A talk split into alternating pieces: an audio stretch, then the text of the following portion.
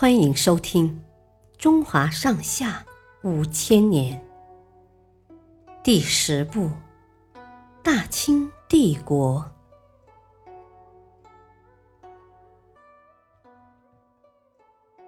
图尔扈特回归祖国。噶尔丹霸占漠北的时候，赶走了一支叫图尔扈特的蒙古部落。这支部落后来一直迁徙到沙皇俄国境内，但经常与沙俄发生冲突。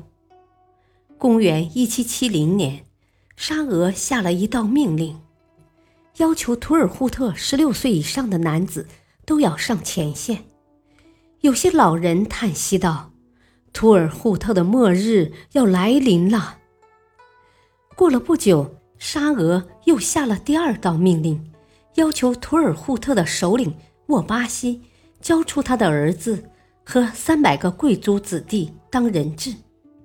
愤怒的沃巴西召集全族人，大声喊道：“我们永远不做奴隶！我们要去太阳升起的地方。”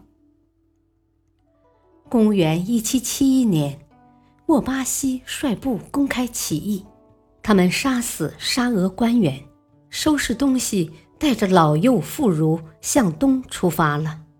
沙俄女皇听说后大发雷霆，这将使沙俄蒙受永久的耻辱。他派出一支军队前去围追堵截，想要继续奴役图尔扈特人。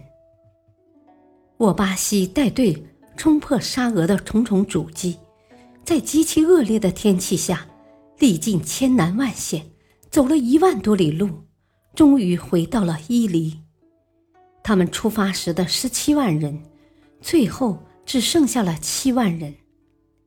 乾隆皇帝知道后，马上派出官员筹集二十多万头牛羊、四万多担米麦、五万多件皮衣、六万多匹棉布，还有大批帐篷。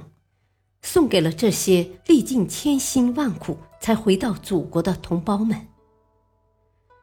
公元一七七五年的秋天，乾隆皇帝又亲自设宴招待沃巴西等人，并立下了一块石碑，专门纪念图尔扈特人回归祖国。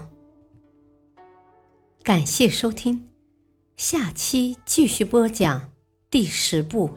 大清帝国，敬请收听，再会。